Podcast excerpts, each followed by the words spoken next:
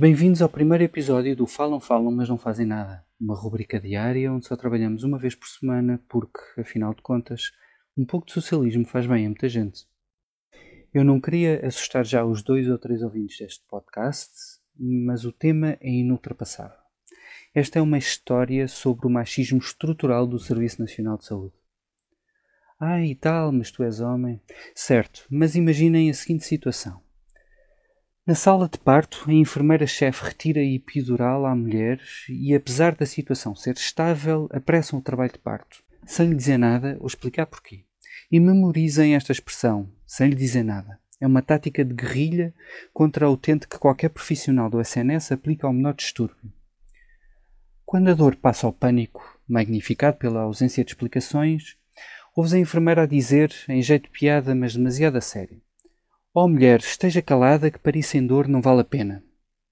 Brincalhona, mas isto não é uma história sobre a enfermeira má. Nada disso. Porque, reparem, minutos depois, a mesma enfermeira dirigiu-se ao homem que acompanhava a histérica para lhe perguntar se estava bem e se não preferia esperar lá fora porque isto pode ser traumático. Qualquer homem com dois dedos de testa aplicava um traumatismo à cabeça da enfermeira on the spot mas infelizmente há um bebê que tem mesmo de sair e as chances de isso correr bem diminuem consideravelmente com uma enfermeira sem cabeça. Ah, e tal, mas uma enfermeira não é exemplo. Pois não. Havia oito pessoas na sala, três doutoras, cinco enfermeiras. Porquê? Outra boa questão. Foram aparecendo conforme os trabalhos se arrastaram. A histérica lá ia perguntando se estava tudo bem, o que estava a acontecer enquanto vários pares de mãos entravam e saíam do seu corpo. Mas lembrem-se, ninguém explicou nada. Ah, e tal, mas uma equipa inteira que mal cabe na sala de parto não é exemplo. Mas e que tal dois hospitais públicos e várias equipas?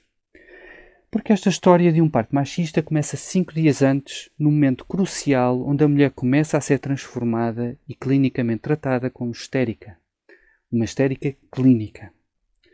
Depois de um dia de dores e pontadas nas costas sem sentir o bebê, a mulher grávida de 34 semanas decide aplicar o que aprendeu nas aulas de pré-parto e vai à maternidade Alfredo da Costa. Como é próprio da MAC, o atendimento é eficaz e fazem uma bateria de exames. Quatro horas depois, não mostram os resultados dos exames, mas mandam o casal de volta para casa sem qualquer indicação. A mulher ainda perguntou se haveria o risco de estar em trabalho de parto. Claro que não, está de 34 semanas, respondem. É chato, sobretudo porque no dia seguinte, quando as dores pioraram, a mulher, com medo de ser histérica, recusava ir ao médico. E lá foi o homem tratar a mulher como histérica para a obrigar a ir a outro hospital. Chegados lá, magia. E a ter o bebê prematuro daí a uma hora. Seguem-se três dias de injeções de retardamento até que o bebê se farta e nasce. Depois do parto, a mulher, que ainda se encontra em estado de histeria, é abandonada num quarto com outra histérica. Esta passava por um problema diferente. As enfermeiras diziam-lhe insistentemente que tinha de tirar leite, mas o leite insistia em não aparecer.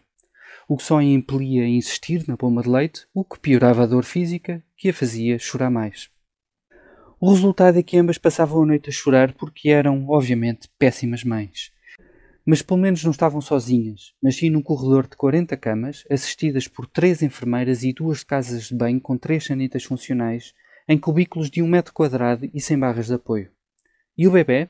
Lá estava, bem tratado na unidade neonatal onde o homem tinha acesso, mas, porque era noite, já não podia ir ao quarto da mulher nem passar informação.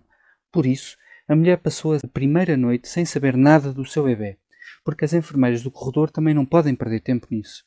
Isto é o Hospital Santa Maria, o hospital central na capital do país.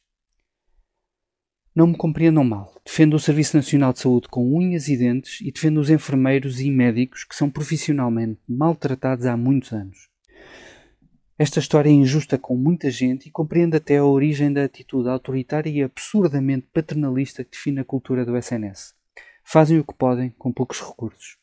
Mas o SNS tem de se modernizar e deixar para trás o machismo que trata as mulheres grávidas como parideiras numa linha de montagem, deixando ao sistema privado de saúde um sistema que sobrevive à custa do SNS, o privilégio de permitir que a mulher saiba o que lhe está a acontecer durante o parto, ou o privilégio de saber o que se passa com o seu bebê, ou o privilégio absurdo de permitir que o companheiro possa passar a noite com ela.